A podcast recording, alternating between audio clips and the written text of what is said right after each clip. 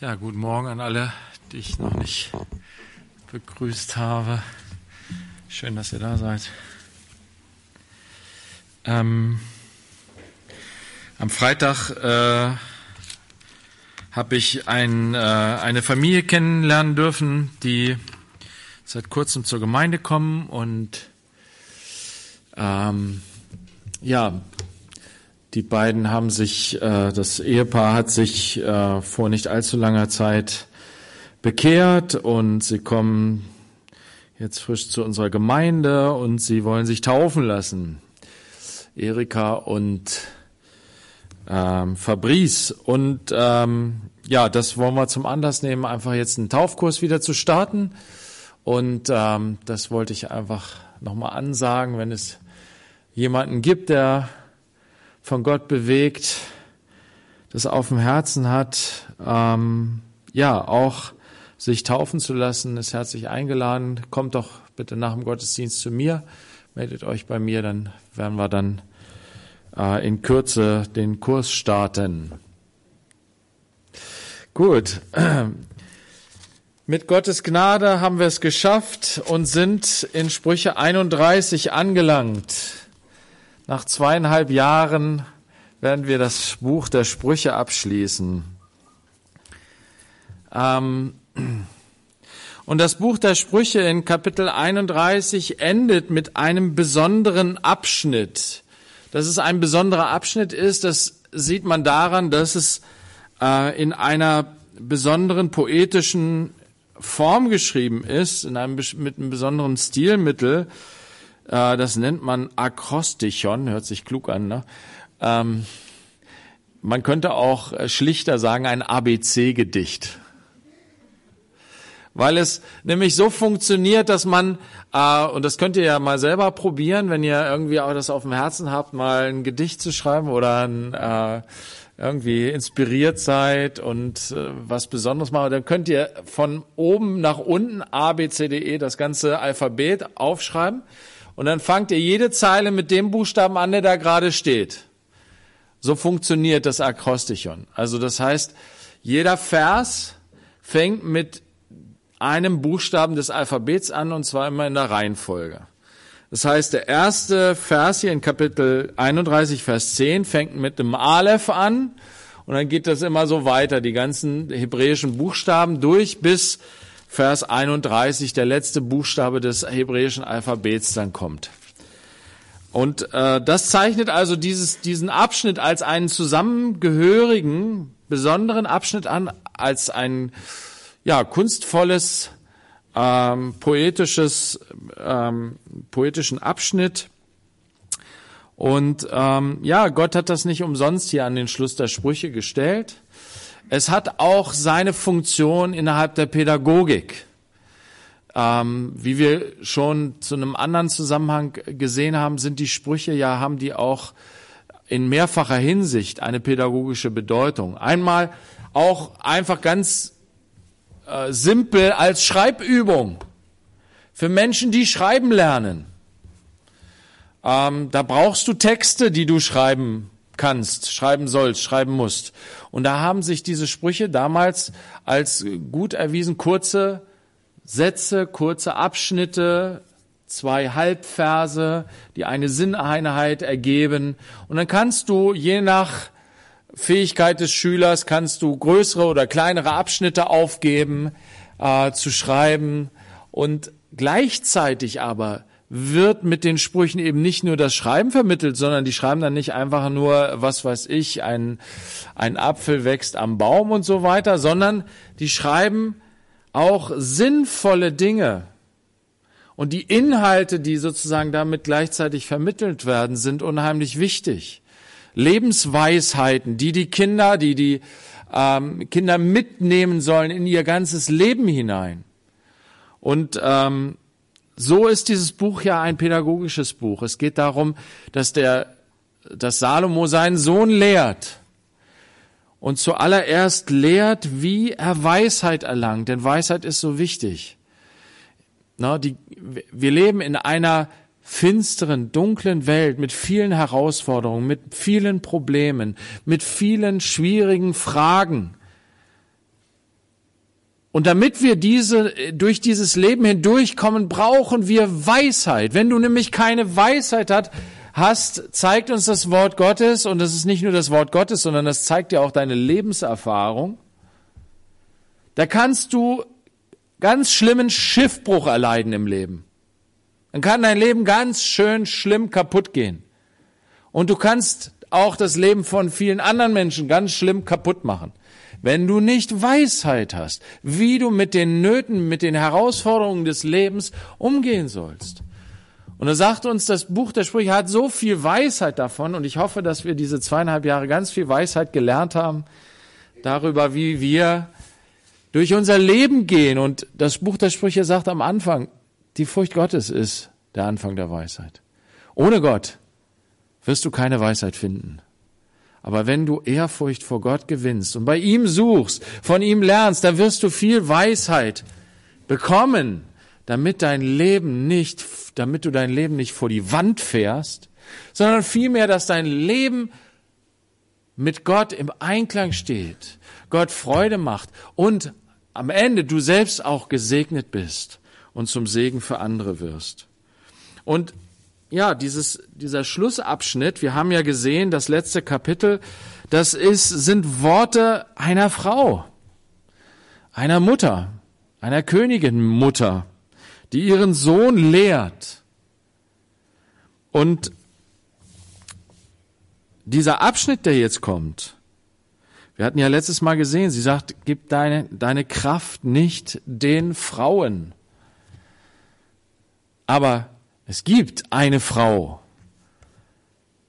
auf die du dein Herz richten sollst. Und jetzt lehrt die Mutter ihren Sohn, was für eine Frau es denn sein soll, die er vielleicht ähm, ja, nach der er sich ausstrecken sollte, zu, na, die er zu seiner Frau machen sollte. Der Königssohn wird unterwiesen. Und wir haben letztes Mal gesehen, Königskinder sind wir alle. Durch Jesus Christus sind wir zu Königskindern gemacht worden. Deswegen ist diese Lehre etwas, was uns alle betrifft.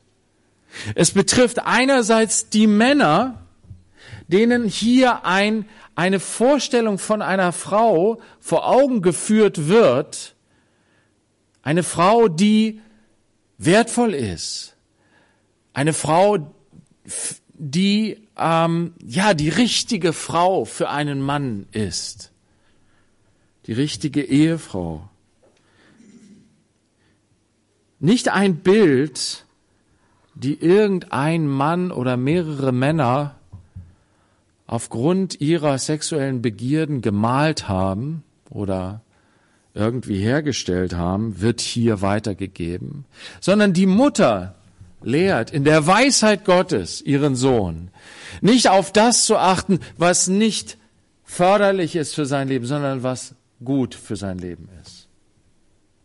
Eine Ehefrau, die ganz andere Qualitäten hat als das, was so gemeinhin als ein Idealbild einer Frau umhergeistert. Und wenn sie hier jetzt also von einer Frau oder der Frau spricht, dann steht da eben nicht ein Foto. Da geht es nicht um das Äußerliche. Das steht auch ganz am Ende dieses ganzen Abschnittes, sondern es geht um, um viel wichtigere und viel größere Dinge. Wenn die Mutter hier ihren Königssohn lehrt, wie gesagt, es ist auch für euch Königssöhne, die ihr hier seid, die ihr noch keine Frau habt. Aber selbst wenn du schon verheiratet bist, ähm, kannst du etwas hier draus lernen, du wirst sehen. Darüber hinaus ist es so, dass dieses, diese Worte auch eine Inspiration für euch Frauen sein können. Weil ihr dadurch auch etwas erfahrt über das, was ein Idealbild einer Frau ist, nicht nach den Maßstäben dieser Welt, sondern aus der Weisheit Gottes.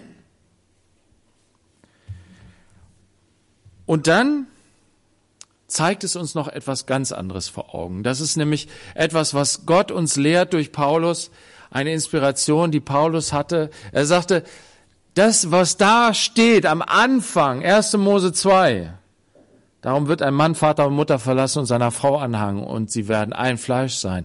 Das ist ein großes Geheimnis, wie wir letztes Mal gesehen haben oder vorletztes Mal, nee, letztes Mal glaube ich, ne?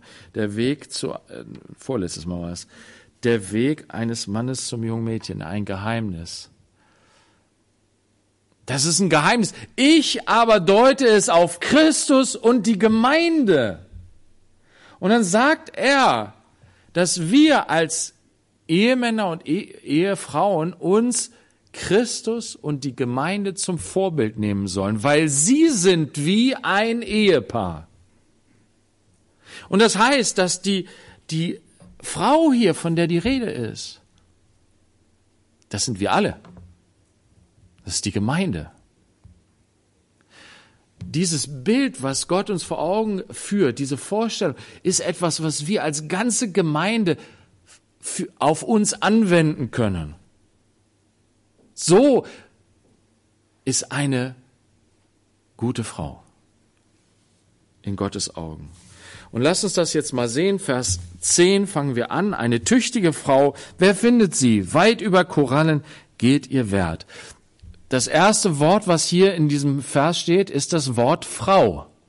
Denn das Wort Frau im Hebräischen fängt mit Aleph an, obwohl sie Isha heißt. Das ist ein bisschen verwirrend, ähm, weil das ist doch ein I, aber es ist halt im Hebräischen wird es mit Aleph geschrieben. Ähm, und das bedeutet, Frau steht ganz am Anfang, im Fokus. Gottes Augapfel ist seine Frau. Gottes Augapfel, Jesus Augapfel ist seine Gemeinde, die Frau. Sie steht am Anfang.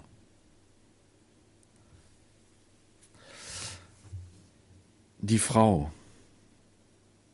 Und dann steht hier eine tüchtige Frau. Das Wort tüchtig ist so komisch, ne? Ich weiß nicht, ob ihr das Wort tüchtig benutzt in eurer Sprache. Weiß nicht, wer sagt tüchtig irgendwie? Was meint man, wenn man tüchtig ist? Bist ja ein tüchtiger Junge, tüchtiges Mädchen. Bisschen altmodisch das Wort. Was steht da wirklich im Hebräischen? Da steht ein Wort, was uns vielleicht noch mal auf eine ganz andere Spur bringt. Dieses Wort bedeutet eigentlich Kraft, Vermögen, Reichtum. Du kannst es vielleicht neu, neu, neu Deutsch, das ist auch schon wieder altdeutsch äh, ausdrücken, eine Powerfrau. Aber mit Powerfrau verbinden wir auch wieder was völlig anderes als das, was hier eigentlich steht. Es geht nicht um eine Powerfrau im, im, im weltlichen Sinne. Aber es ist eine Frau der Kraft. Es ist auch mit Bindestrich geschrieben, es ist sozusagen eine Einheit. Eine Frau der Kraft, eine Frau des Vermögens, eine Frau des Reichtums, eine reiche Frau. Und es geht hier nicht zuallererst um das Finanzielle.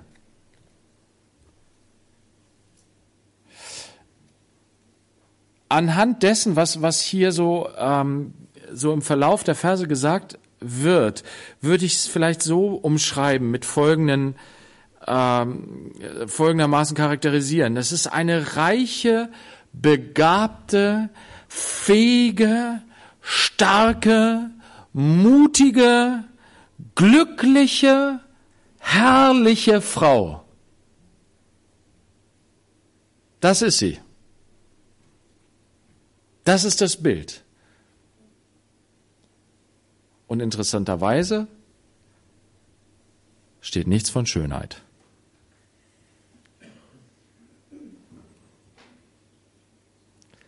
Aber sie ist herrlich. Ihr geht es gut. Sie ist gesegnet. Und sie ist, wie gesagt, begabt, fähig, stark, mutig, klug, weise, all das.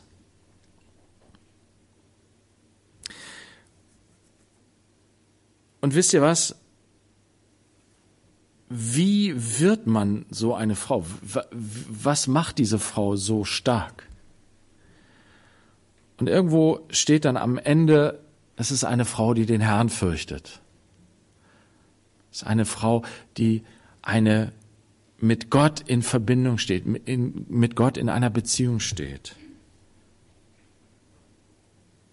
Wenn wir so eine reiche, begabte, fähige, starke, mutige, glückliche, herrliche Frau sehen, ich weiß nicht, wie es dir dann geht als Frau. Stehst du daneben und denkst so, uh, und verblasst in Neid. Denkst so, ja toll, sie ist es, ich nicht.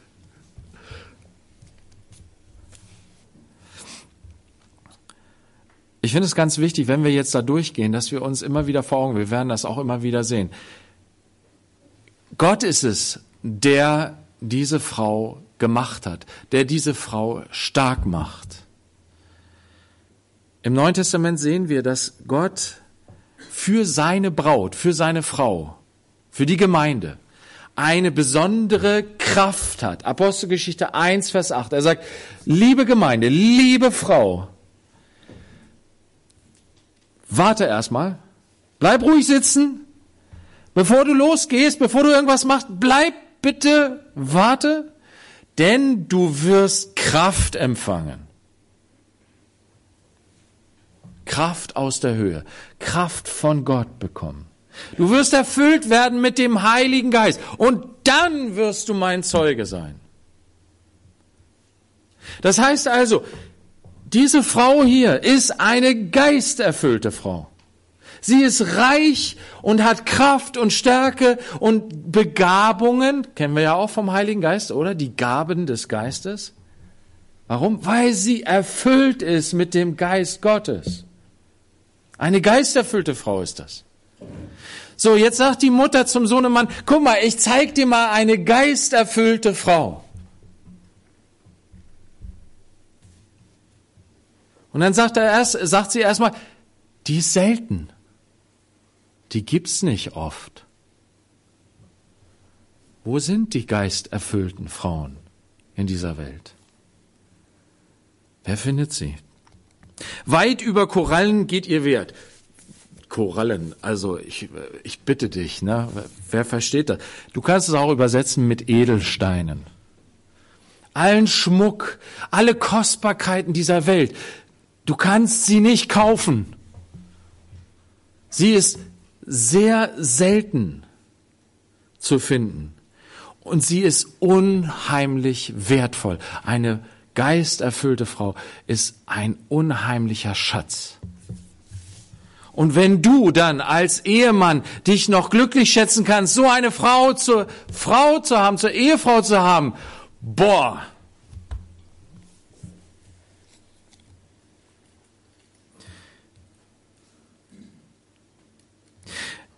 Sie sagt nicht, das ist eine Frau mit den Idealmaßen, ne? Und so und so muss sie aussehen, so lange Haare muss sie haben und so muss sie, müssen ihre Augen sein und so weiter und so weiter und die Nase und so. Nein, keine Rede davon. Aber diese geisterfüllte Frau, die erfüllt ist mit, mit all dem, wovon wir jetzt lesen werden, die das auslebt in ihrem Leben, das ist eine wirklich wertvolle Frau.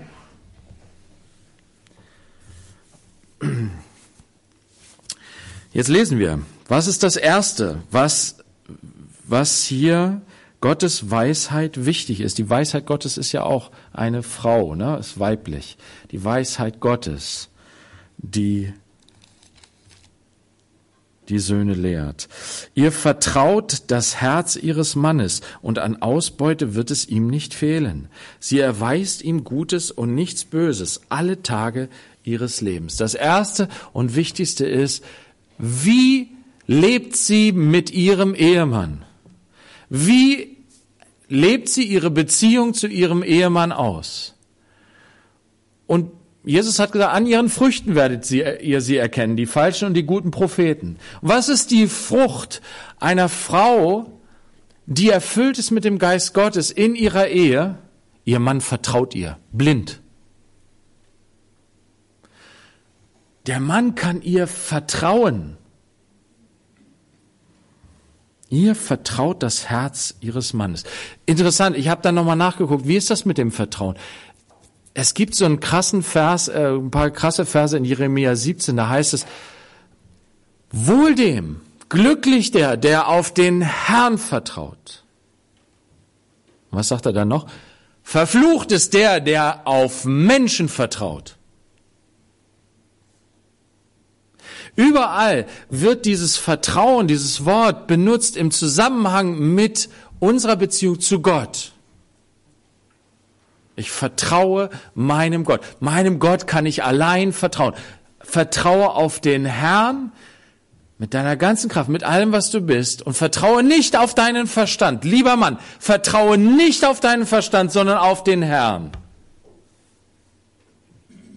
Aber auf eine geisterfüllte Frau auf die darfst du auch vertrauen. Der kannst du auch vertrauen. Der einzige Mensch, dem du vertrauen kannst, ist deine geisterfüllte Ehefrau.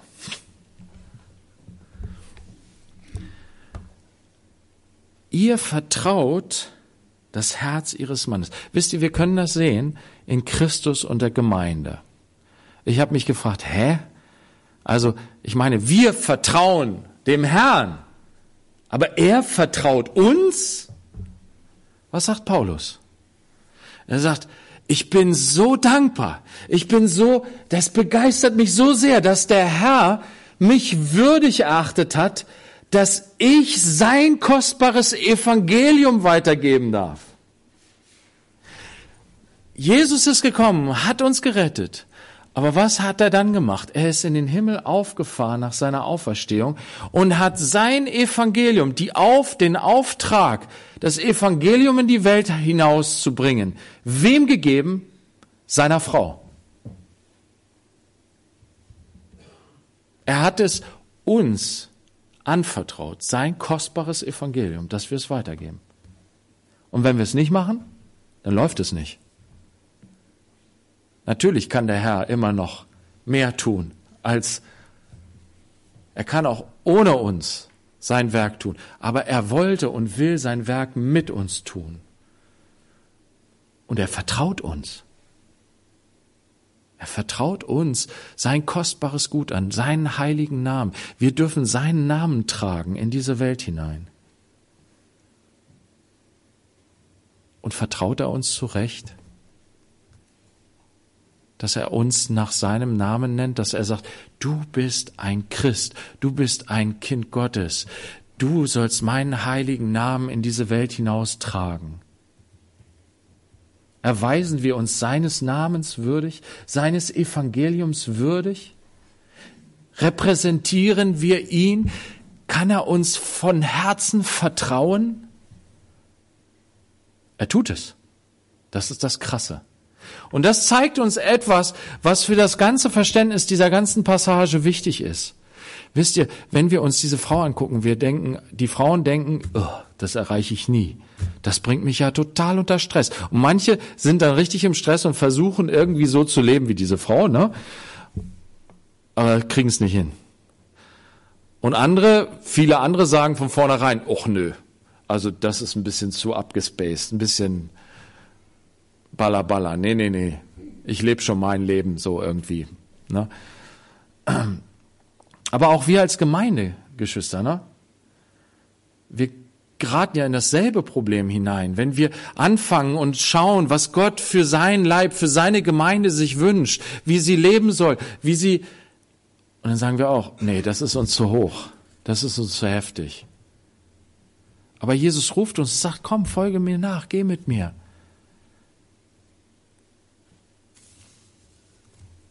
Und er sagt, ich vertraue dir. Das heißt, er sieht uns schon so, wie diese Frau ist. Er sieht dich schon so, wie du sein wirst, wenn du vollkommen bist, wenn du vollendet bist. Paulus sagt es. Er sagt es, ich bin gewiss, dass der, der ein gutes Werk in euch angefangen hat, es vollenden wird bis an den Tag Christi. Es ist sein Werk in uns. Deswegen, Mach dir jetzt keinen Stress, wenn wir da durchgehen, ne? sondern sei ermutigt. Das ist gut. Aber das zu sehen, der Mann vertraut ihr von Herzen. Das ist eine wunderbare Qualität, wenn du treu bist, wenn du integer bist, wenn du ähm, aufrichtig bist, wenn du zuverlässig bist. Das ist etwas, was du erstreben solltest in deinem Leben als junge Frau. Das ist ein Charakterzug, der segensreich ist.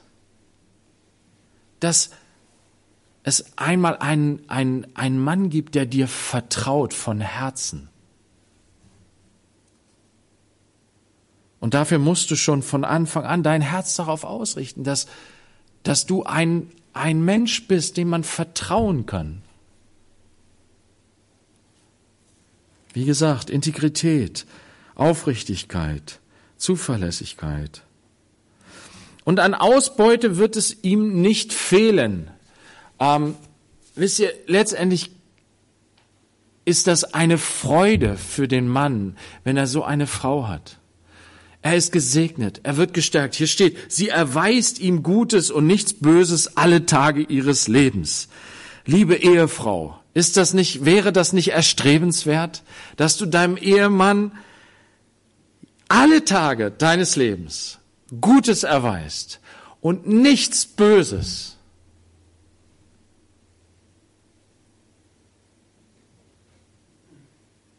Oder gibt es da irgendwie Widerspruch? Ist das, ist das nichts Erstrebenswertes? Also alle Männer sagen, ja! Ich freue mich. Preach it, preach it, Pastor, preach it. Nochmal, das gilt uns allen, auch dir als Mann. Du hast auch einen Eheherrn. Und das steht hier, das Wort. Das Herz ihres Mannes, da steht eigentlich das Wort Herr.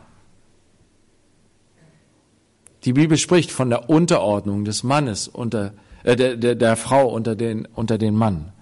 Er ist ihr Herr und gleichzeitig vertraut er ihr vollständig. Wisst ihr, was das heißt?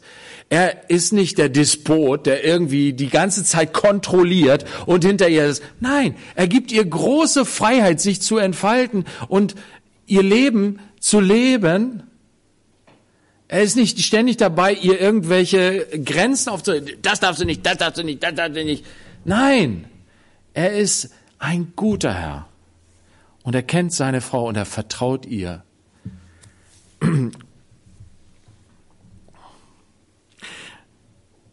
Genau, aber wir haben alle, wir auch wir Männer haben einen Herrn, einen Eheherrn. Und dem sollen wir auch alle Tage Gutes erweisen und nichts Böses. Alle Tage unseres Lebens. Das ist unsere Berufung als Gemeinde Gottes, unserem Herrn, unserem geliebten Herrn, alle Tage unseres Lebens Gutes zu erweisen und nichts Böses. Dann hat er eine Menge Ausbeute von uns. Und das heißt nicht, dass er uns ausbeutet, sondern das heißt, dass er einen großen Gewinn hat. Es ist eine große Freude für ihn zu sehen, was dadurch alles bewirkt wird. Wisst ihr, diese Frau, wir werden sehen, was sie alles bewirkt. Sie kümmert sich um Wolle und Flachs und arbeitet dann mit Lust ihrer Hände. Sie gleicht Handelsschiffen, von weit her holt sie ihre, ihr Brot herbei. Und sie steht auf, wenn es noch Nacht ist und gibt Speise ihrem Haus und das Angemessene ihren Mägden. Also, sie arbeitet mit ihren Händen. Diese reiche, geisterfüllte Frau hat keine Scheu davor, ihre Hände schmutzig zu machen. Na? Die sagt, oh nee, ich mach nix. Sondern sie packt an. Sie packt zu. Sie ist ganz praktisch.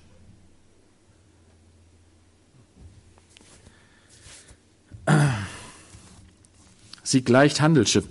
Ähm, das wird immer gerne missverstanden. Also sie sieht nicht aus wie ein Handelsschiff, okay?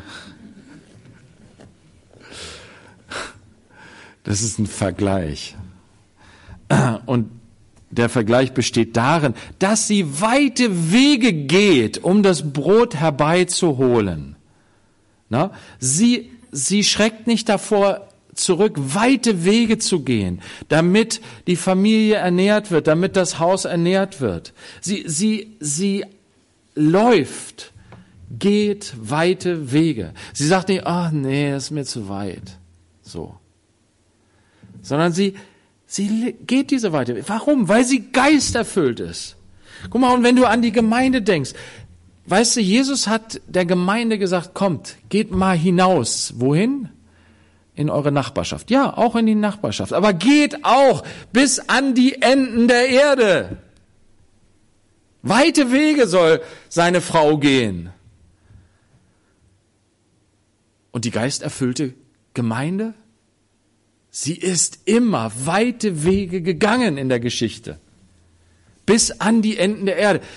Manche Leute, die waren so, das ist der Wahnsinn, die haben sich vor 300, 400 Jahren nicht zurückhalten lassen, irgendwie Wochen und Monate auf dem Schiff unterwegs zu sein, um zu irgendeinem Volk zu kommen, dessen Sprache sie nicht kennen, dessen Kultur sie nicht kennen, um dort dann zu leben, über Jahre, über Jahrzehnte, deren Sprache mühsam zu erlernen, um ihnen das Evangelium nahezubringen. Scheuen weite Wege nicht. Sie geht weite Wege. Und sie steht auf, wenn es noch Nacht ist und gibt Speise ihrem Haus und das Angemessene ihren Mägden. Guck mal, das ist eine reiche Frau. Sie hat einen reichen Mann. Der ist König. Der ist irgendwie Stadtrat oder sonst irgendwas. Und die hat in ihrem Haus Dienerinnen. Wünschst du dir das auch, Dienerinnen zur Verfügung zu haben? Die deinen Haushalt schmeißen? die ähm, aufräumen, sauber machen, na, die sich um alles kümmern und du kannst deine Fingernägel lackieren oder so. Die Beine hochlegen, na, oder was weiß ich machen. Guck mal, das ist eine Herrin und sie hat Dienerinnen. Aber was macht sie? Sie steht morgens als Erste auf, um die Dienerinnen zu versorgen. Ja, die spinnt doch. Nein, das ist eine wunderbare, herrliche Frau. Sie dient anderen. Sie ist wie Christus, wisst ihr? Weil Jesus, er ist gekommen, er hat gesagt, ich bin gekommen als der Menschensohn, der Herr. Aber ich bin nicht gekommen, damit mir gedient wird, sondern damit ich diene. Mein Leben gebe ich zur Erlösung für viele Menschen ich diene. Und diese Frau, die ist aus demselben Holz geschnitzt. Sie hat denselben Geist, erfüllt mit demselben Geist. Ich will dienen. Ich stehe zuerst auf, um allen das Essen zu, vorzubereiten. Mein Diener, meine Dienerinnen soll es gut gehen. Wisst ihr, ich weiß nicht, ob ihr das aus alten Filmen kennt, Michel aus Lönneberger hier, ne? Wie, wie war das? weiß nicht, wer das noch kennt irgendwie, ne? Astrid Lindgren. Ähm, und so das bäuerliche Leben, ne? Und dann gibt es ja diese, diese Dienstmarkt, ich weiß gar nicht, wie sie heißt. Weiß das jemand? Ne? Wie? Lina, ne? Genau. Und sie, sie muss morgens, wenn alle noch schlafen, muss sie aufstehen, in die Kälte rausgehen, das Holz holen für den Ofen, den Ofen anmachen. Sie friert sich einen ab. Und sie macht, das ist ihre Aufgabe, das zu machen. Wisst ihr, und diese Frau hier, diese Herrin, die sagt der Dienerin, bleib du noch mal liegen im warmen Bettchen, ich mach das für dich. Sie hat's schon gemacht. Als die Dienerin aufsteht, merkt sie, oh, ist ja eigentlich ganz schön warm hier. Wir hatten das Feuer angemacht. Ach, da ist schon meine Herrin und bereitet das Frühstücks vor. Wisst ihr, das ist keine stolze Frau. Das ist eine demütige Frau.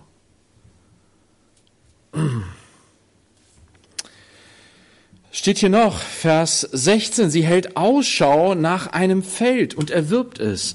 Von der Frucht ihrer Hände pflanzt sie einen Weinberg. Krass. Also sie erweitert ihr Gebiet, wie das so schön bei dem Gebet des Jabez heißt. Herr, erweitere mein Gebiet. Also es reicht ihr nicht das, was sie hat, was sie an Arbeit hat, was sie an ähm, Verpflichtungen hat. Nein, sie, sie, sie strotzt von Kraft und sagt, ich will noch mehr erreichen. Ich kaufe auch noch das Feld. Und dann baue ich noch einen Weinberg, mache ich noch einen Weinberg dran. Aber was ich wichtig finde, ist von der Frucht ihrer Hände. Sie, sie tut das nicht zu Lasten anderer. Sie haut sich nicht noch eine Verpflichtung rein und andere leiden darunter. Nein, von dem, was sie hat an Kraft, an Überschuss. Wisst ihr, es, äh, Frauen sind so unterschiedlich. Es gibt manche Frauen, die haben eine sehr kleine Belastungsgrenze oder eine sehr enge Belastungsgrenze. Und es gibt Frauen, die haben so viel Kraft, oh, so viel Power.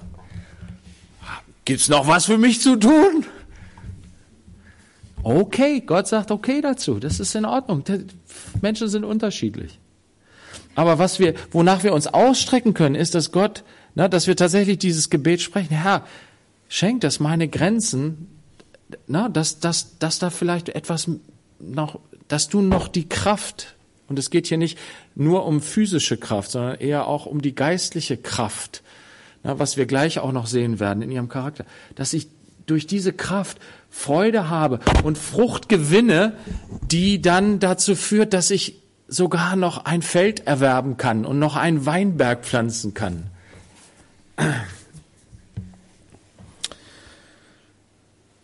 Sie gürtet ihre Lenden mit Kraft und macht ihre Arme stark. Sie geht ins Fitnessstudio ne, und haut rein, damit sie ordentliche Muckis hat. Wisst ihr, so völlig falsch ist das nicht dass wir unseren Körper einigermaßen fit halten, hat schon eine, hat schon seinen Grund. Wir sollen schon sehen, dass wir auch die Kraft haben, die körperliche Kraft zu dienen. Na, manchmal ist man krank, da geht es nicht. Manchmal ist man ja auch schon älter und die Kraft weicht, dann geht es vielleicht nicht. Aber solange du vielleicht noch jung bist, solange du das noch die Möglichkeit dazu hast, versuch doch dich fit zu halten, damit du auch im Alter noch fit bist. Ich staune immer über meinen Vater, der ist irgendwie schon äh, über 80 und äh, ja, der ist immer noch so fit, ne, körperlich. Er hat auch immer Sport gemacht in seinem ganzen Leben irgendwie. Ne? Macht immer noch Sport mit 80. Na, und ich habe dann mal mitgespielt, die spielen dann so Prellball, heißt das, ne? Die spielen dann so Prellball. Und dann spiele ich da mal mit, ne? Mein Vater zieht mich immer noch ab. Ne? Klar rennt er nicht mehr so schnell und was weiß ich, ne? Aber da ist immer noch eine gewisse körperliche Power da. Und das ist auch gut, ne? Ein Stück weit da zu trainieren. Aber wisst ihr, es geht ja hier nicht vor allen Dingen um körperliche, sondern es geht um geistliche Kraft. Es geht darum, sich zu stärken. Paulus sagt, werdet stark im Herrn und in der Macht seiner Stärke. Epheser 6. Stärke dich. Gott hat eine Quelle der Kraft. Stärke dich. Gott ist ein lieber Vater. Er gibt gerne denen den Heiligen Geist, die ihn darum bitten. Der Geist ist ein Geist der Kraft, der Liebe und der Besonnenheit. Du brauchst Kraft. Dann stärke dich im Herrn. Bete, suche Gott, dass er dich erfüllt mit dieser Kraft. So gürtest du deine Lenden mit Kraft und machst deine Arme stark.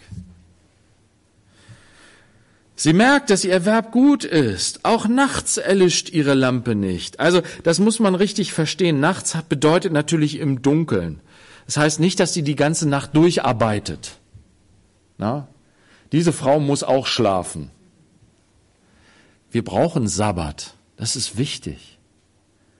Aber nachts bedeutet, wenn die Sonne untergegangen ist, wenn es dunkel ist. In Israel ist es schon früh, ne? um, um sieben oder so. Na, dann, dann geht die Sonne unter, dann ist es auch ziemlich schnell, ziemlich dunkel dann auch. Aber sie ist am Abend auch immer noch dabei. Sie sagt nicht, oh, jetzt habe ich Feier, jetzt lege ich die Beine hoch. Nein, sie ist immer noch dabei. Und sie streckt ihre Hände aus nach der Spinnenrolle und ihre Finger ergreifen die Spindel. Ihre Hand, und jetzt kommt ein schöner Vers, ihre Hand öffnet sie dem Elenden und streckt ihre Hände dem Armen entgegen. Ein ganz wesentlicher Charakterzug dieser Frau ist, dass sie barmherzig ist mit Armen, mit Schwachen. Sie kümmert sich um die Elenden und Armen.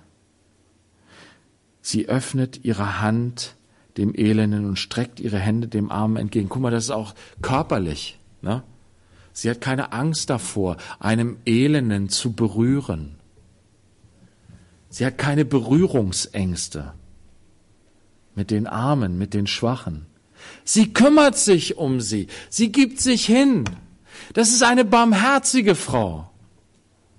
Guck mal, und wenn du in die Geschichte zurückblickst, hier unsere Krankenhäuser, ne, die heißen Friederikenstift oder was weiß ich, Henriettenstift. Was waren das für Frauen? Das waren teilweise äh, adlige Frauen, reiche Frauen, die aber nicht nur materiell reich waren, sondern auch geistlich reich waren. Äh, äh reich waren. Weil sie hatten ein Herz für die Kranken und haben ein Werk der Barmherzigkeit angefangen für die Kranken. Ist doch klar, wir als Leib Christi, als seine Braut sollen auch voller Barmherzigkeit sein, oder? Sollen uns um die Armen und die Schwachen kümmern, sollen unseren Mund auftun für den Schwachen, wie es letztes Mal hieß, sollen uns einsetzen, sollen die Elenden aus dem Staub aufheben. Wir sind dazu berufen, barmherzig zu sein, wie unser Herr barmherzig mit uns gewesen ist. Sie ist so eine Frau, die barmherzig ist, die ganz praktisch den Armen hilft. Nicht fürchtet sie für ihr Haus den Schnee, denn ihr ganzes Haus ist in Karmesinstoffe gekleidet. Decken macht sie sich, Byssus und roter Purpur sind ihr Gewand. Ihr Mann ist bekannt in den Toren, wenn er Sitzung hält mit den Ältesten des Landes. Kostbare Hemden macht sie und verkauft sie, und Gürtel liefert sie dem Kaufmann. Also diese Frau, die hat es drauf mit Klamotten, ne? Die kann schneidern. Die hat Bock drauf, irgendwie schöne Klamotten zu machen für ihren Mann. Und warme Klamotten für sich, für die ganze Familie, dass es ihr warm wird. Sie lehnt sich nicht zurück, sondern sie macht, sie tut, sie packt das an. Bekleidung ist auch, auch ganz wichtig in einem geistlichen Verständnis. Gott hat uns bekleidet mit seiner Gerechtigkeit. Als Adam und Eva gesündigt hatten, fiel ihnen auf, dass sie nackt waren. Was tat Gott? Er bekleidete sie. Sie haben sich notdürftig mit Feigenblättern gekleidet. Er aber hat sie eingekleidet mit Fellen, schön, schöne Kleidung gegeben, die weich war, die warm war. Und Gott möchte, dass wir uns so gegenseitig bekleiden. Das bedeutet auch mit Schuld richtig umzugehen, zu vergeben, mit Gnade umzugehen miteinander. Die Sünde nicht einander vorzuhalten, einander anzuklagen, sondern durch das Blut Christi Vergebung und Reinigung hineinzubringen, dass die Sünde bedeckt wird durch die Liebe und Gnade und Barmherzigkeit. Ja, sie macht diese Kleider und äh, Hemden und Gürtel und verkauft sie sogar noch. Also die hat's echt drauf. Die schafft das auch noch, was herzustellen, was dann auch verkauft wird. Was dann auch noch etwas einbringt für den, für den, für das Haus, für den Haushalt. Vers 25. Kraft und Hoheit sind ihr Gewand und unbekümmert lacht sie dem nächsten Tag zu. Ist, ich finde es ein klasse Bild. Na? Sie, sie denkt, ihr kommt irgendwie in den Blick der Kalender, ne? So, und dann sieht sie, okay, heute ist der, was, was, welcher Tag ist denn morgen? Morgen ist der, was ist heute? Der 13., ne? Morgen ist der 14. oder so? Ja. Morgen. Haha! Morgen! Super! Wem von euch geht das so? Dass wenn ihr an morgen denkt, denkt so, yo! genau, vor allen Dingen beim Montag. Montag, yo! Die Woche fängt wieder an. Haha! Wie kann das sein, dass diese Frau so crazy ist, dass die lacht über morgen. Es gibt doch nur Sorgen, nur Probleme, nur Nerv morgen. Morgen ist wieder Arbeit, morgen ist wieder Schule, morgen ist wieder, äh, morgen muss ich wieder früh aufstehen, morgen muss ich, äh, äh. Guck mal, wie reich diese Frau ist, oder? Wie gesegnet diese Frau ist. Willst du nicht werden wie sie? Wollen wir als Gemeinde nicht so werden? Wollen wir uns als Gemeinde Sorgen über morgen machen? Was wird morgen sein mit Corona, mit Impfpflicht? Was wird morgen sein mit Krieg in der Ukraine? Was wird morgen sein? Hast du Angst vor morgen? Jesus hat gesagt, unser Eheherr hat zu uns gesagt, pass auf, diese Dinge werden passieren. Da werden Seuchen übers Land gehen. Da werden auch Kriege und Kriegsgerüchte kommen. Und die Leute werden auch heftig Angst haben, alle miteinander. Die werden sagen, morgen, oh nein. Ja. Aber ihr könnt euer Haupt erheben. Warum? Weil eure Erlösung nahe ist. Morgen ist ein guter Tag. Morgen sind wir ein Tag näher an der Erfüllung des Reiches Gottes. Morgen sind wir ein Tag näher an dem Tag, wo Jesus aus den Wolken wiederkommt und wir ihn sehen werden, wie er ist. Deswegen können wir uns freuen auf morgen. Und wisst ihr, Jesus hat auch gesagt, siehe, ich bin bei euch alle Tage bis an der Weltende. Das heißt, morgen ist mein Herr Jesus bei mir. Mir kann nichts passieren. Denn wenn Gott für mich ist, wer kann dann gegen mich sein? Haha! Ich habe Gott an meiner Seite. Ja, morgen sind heftige Probleme, heftige Herausforderungen. Ja, morgen muss ich wieder früh aufstehen. Aber ich habe einen guten Herrn. Ich habe einen Heiligen Geist, der mich weckt, der mich frisch macht, der mein Herz mit Freude erfüllt, der mich wieder ausrichtet auf die guten, ewigen Dinge und der mich dann so reich macht, dass ich wieder für andere da sein kann und anderen geben kann. Ich habe einen guten Herrn, der mir heute eine gute Nacht schenken wird. Und wenn es eine schlechte Nacht wird, dann wird er mir trotzdem die Kraft geben, durchzuhalten, hindurchzugehen durch den Tag. Ich mache mir keine Sorgen wegen morgen. Ich jammer nicht rum wegen morgen. Ich habe keine Angst vor morgen. Nein, ich lache dem morgigen Tag entgegen, weil es ein Tag ist mit meinem Herrn,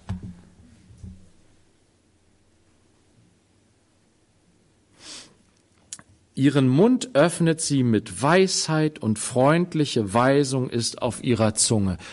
Habe ich es euch nicht gesagt? Letzte Woche habe ich gesagt, die Frauen sollen lehren. Diese Frau lehrt. Warum? Weil sie erfüllt ist mit der Weisheit Gottes. Und sie behält diese Weisheit nicht für sich, sondern sie gibt sie weiter an ihre Kinder, an ihre Nachbarn, an ihre Freunde. Nicht in dem Sinne, dass sie ständig meint, andere beglücken zu müssen mit all ihren Weisheiten. Nein, aber sie, sie hat von Gott Weisheit empfangen und sie gibt sie weiter, ganz natürlich, ganz schlicht und einfach. Wisst ihr nicht, nicht als Prophetin des Herrn, der hat gesprochen, du sollst und du wirst und du kannst und was weiß ich. Nein, ein Wort der Weisheit gegeben durch den Heiligen Geist. Ganz natürlich. Freundliche Weisung ist in ihrem Herzen. Sie ist nicht irgendwie eine, die von oben herab andere belehrt. Aber sie lehrt. Weisheit kommt aus ihr heraus. Wenn du sie reden hörst, denkst du, wow, das ist aber eine weise Frau. Möge das so sein bei uns allen in der Gemeinde dass wir freundliche Weisung geben, den Menschen draußen, die keine Ahnung haben, die, die nicht wissen, wo sie hin sollen, die von Angst erfüllt sind, die, die von Sorge erfüllt sind, dass wir freundliche Weisungen für sie haben. Und Gott hat diese Weisheit für uns und will unseren Mund füllen mit seiner Weisheit. Sie überwacht die Vorgänge in ihrem Haus und das Brot der Faulheit isst sie nicht. Aha, sie ist also eine Chefin im Haus. Sie hat alles im Blick. Und vor allen Dingen zuallererst ihr eigenes Fleisch. Und damit fängt die Herrschaft Gottes nämlich an. Gott regiert. Er sagt, mein Reich soll kommen. Ich will König sein, sagt Jesus. Und womit fängt er an? Hier. In mir. Damit fängt es an. Jesus sei mein König. Und weißt du, wie er dann regiert? Er gibt mir seinen Geist, er beruft mich als sein Kind hineinzuwachsen in sein Ebenbild, so dass auch ich ein König werde, wie er König ist. Und wo fängt meine Regentschaft an? Hier. Eine Frucht des Geistes ist Selbstbeherrschung. Und die Frucht des Geistes der Selbstbeherrschung ist der Anfang des Reiches Gottes in mir, dass ich rauskomme aus diesem elenden Leben, wie Paulus es beschreibt. Ja, das Gute, was ich will, das tue ich nicht. Ich tue das Böse, was ich nicht will. Ich bin nicht Herr meiner selbst. Wer wird mich retten? Er jammert uns die Ohren voll in Römer 7. In Selbstmitleid. Ach. Und dann sagt er, Halleluja. Mein Retter ist gekommen. Jesus Christus. Er hat mich frei gemacht, dass ich nicht mehr in diesem elenden Zustand bin, wo ich eigentlich was Gutes tun will, aber oh, ich habe keine Kraft.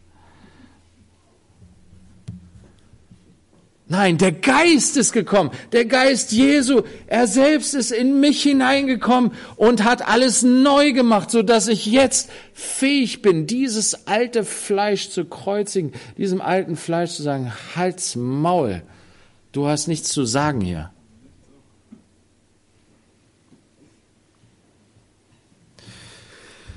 Es treten ihre Söhne auf und preisen sie glücklich. Ihr Mann tritt auf, ihr Eheherr tritt auf und rühmt sie. Na?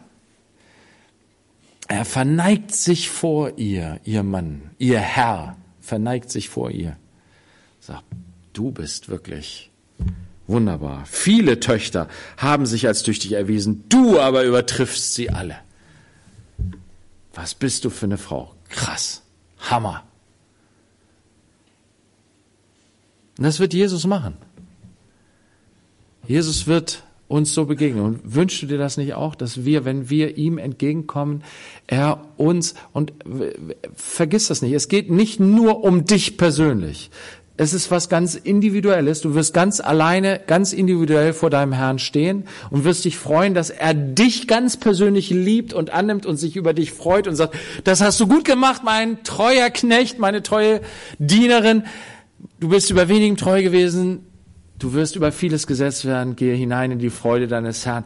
Ja, das soll für dich ganz persönlich sein. Aber wisst ihr was? Es geht auch um uns alle. Er möchte seine Braut als Ganzes empfangen und seine Frau rühmen. Guckt mal die Gemeinde, das steht in Epheser 4. Er hat die Gemeinde in einen Plan hineingezogen, wo er der ganzen unsichtbaren Welt, all den Mächten, den Engelsmächten zeigen will. Guckt mal die Gemeinde. Guckt euch mal an. Und was sagt er? Nicht, guckt mal, was die, was das für tolle Leute sind, sondern guckt mal, was meine Liebe aus diesen Leuten gemacht hat. Wie diese, wie meine Liebe ihr Leben so verändert hat, dass sie aus dem, aus der Asche, ne, vom Aschenputtel zur Prinzessin geworden sind. Trügerisch ist Anmut und nichtig die Schönheit. Wisst ihr, das ist eine Lüge, steht hier wortwörtlich. Eine Lüge ist Anmut und vergänglich wie ein Windhauch ist Schönheit. Heute bist du schön, morgen nicht mehr. Ich sag's dir. Das ist Prophezeiung. Das ist ein prophetisches Wort. Heute bist du schön, morgen nicht mehr. Das vergeht. Aber was bleibt, ist ein veränderter Charakter. Das bleibt in Ewigkeit. Und das bleibt in Ewigkeit eine Freude für dich und für vielleicht den Ehemann, den du heiraten wirst oder den du schon hast. Und für alle anderen Menschen auch. Und für deinen Herrn zuallererst und vor allen Dingen. Gebt ihr von der Frucht ihre Hände und in den Toren sollen ihre Werke sie rühmen. Wisst ihr, Gott wird uns segnen und wir werden uns freuen und werden die Siegeskrone bekommen über die Werke, die wir getan haben, die wir gar nicht aus uns getan haben, sondern aus der Kraft, die er uns gegeben hat, in die Werke, die er uns geleitet hat. Er hat alles gemacht. Er hat uns gemacht. Er hat uns erlöst. Er hat uns befähigt, dass wir eine tolle Frau sind für ihn. Und trotzdem wird er uns belohnen. Was macht dann die Gemeinde? Sie sagt, Dankeschön für die, all die Ehre, aber ich gebe sie zurück.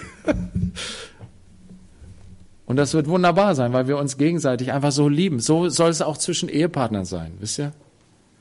Dass wir uns gegenseitig die Ehre geben, ermutigen, uns diese, diese ähm, Respekt und, und ähm, Segen geben und loben gegenseitig. Zum Abschluss. Moment, ich muss hier einmal, Entschuldigung, ich habe meine Aufzeichnung verloren. Jetzt habe ich sie wieder. Ähm, wie gesagt, das Wort ist ja zuerst als an Männer gerichtet, an junge Männer. Wie kann man als Mann eine solche Frau finden? Erstmal eine äh, Ermutigung. Jesus sagt, wer sucht, der findet. Das bedeutet aber, such nicht nach etwas, was anders ist. Du wirst so eine Frau nicht finden, wenn du nach was anderem suchst. Du musst schon danach suchen, nach dem suchen, dann wirst du auch das finden. Aber wenn du nach was anderem suchst, wirst du das nicht finden. Du wirst vielleicht eine schöne Frau finden. Du wirst vielleicht äh, ja auch eine liebe Frau finden. Aber eine geisterfüllte Frau, wenn du nur irgendwie eine haben willst, die die Einsamkeit dir vertreibt und äh, gut im Bett ist und so weiter, da wirst du die nicht finden. Eine zuverlässige Frau, eine weise Frau, eine barmherzige Frau, eine Dienerin, die sich hingibt im Dienst für andere, eine Frau voller Hoffnung und Zuversicht. Und, genau, ich habe hier nochmal so schön formuliert, Sklaven der Sünde suchen nach einer Frau, die ihre Begierden befriedigen. Königssöhne suchen nach einer gottesfürchtigen, geisterfüllten Frau. Das zweite zu den jungen Männern oder auch älteren Männern vielleicht. Wie ist es denn bei Jesus und seiner Gemeinde gewesen? Hat Jesus, ist Jesus auf die Erde gekommen und hat nach einer solchen tollen Frau gesucht und hat sie dann gefunden? Die Augen des Herrn gingen aus über die ganze Erde und er hat keinen Menschen gefunden, der irgendwie ohne Sünde wäre.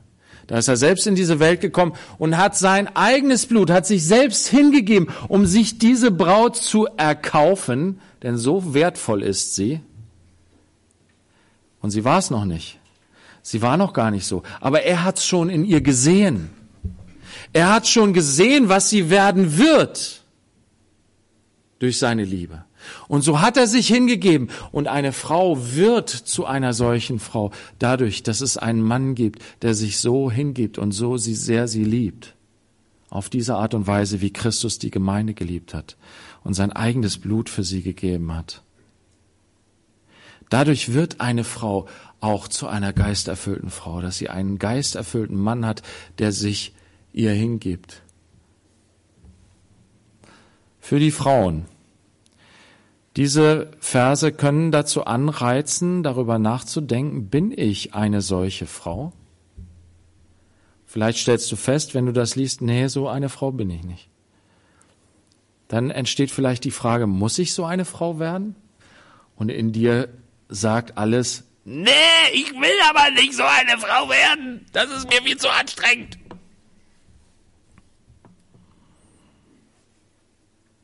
Aber Gott will das. Wie kann ich denn eine solche Frau werden? Wisst ihr, es geht hier nicht um Leistungsdruck. Es geht darum, dass ich erstmal dieses Bild annehme, so wie wir Jesus vor Augen haben. Uns Ehemännern wird Jesus vor Augen geführt und er sagt, ihr Männer liebt eure Frauen, wie Christus die Gemeinde geliebt hat. Und wenn Männer sich damit befassen, dann stehen sie genau vor demselben Problem. Das kann ich nicht. Aber Gott hat uns, Jesus, auch als Vorbild gestellt, so dass wir ihm nacheifern, nachfolgen, in seine Fußstapfen treten. Und ihr Frauen habt hier auch ein Vorbild. Es geht hier nicht um Leistungsdruck, denn Christus hat uns ja angenommen. Und er liebt uns so, wie wir sind. Aber er will uns nicht so lassen. Und er hat eine großartige Verheißung. Das gute Werk, was er in euch angefangen hat, das wird er auch vollenden. Er macht es durch seinen Geist. Wie werden wir als Gemeinde zu solch einer Frau für unseren Herrn? Durch seinen Geist und durch sein Wort. Er reinigt uns im Wasserbad des Wortes, sodass wir so eine herrliche Frau werden. Wir müssen es zulassen, dass er uns immer wieder reinigt. Und wir müssen uns ausstrecken danach, dass er uns erfüllt. Und dass diese Dinge, die wir hier lesen, Realität in unserem Leben wird, in unserer Gemeinde wird. Möge Gott uns dazu helfen. Amen.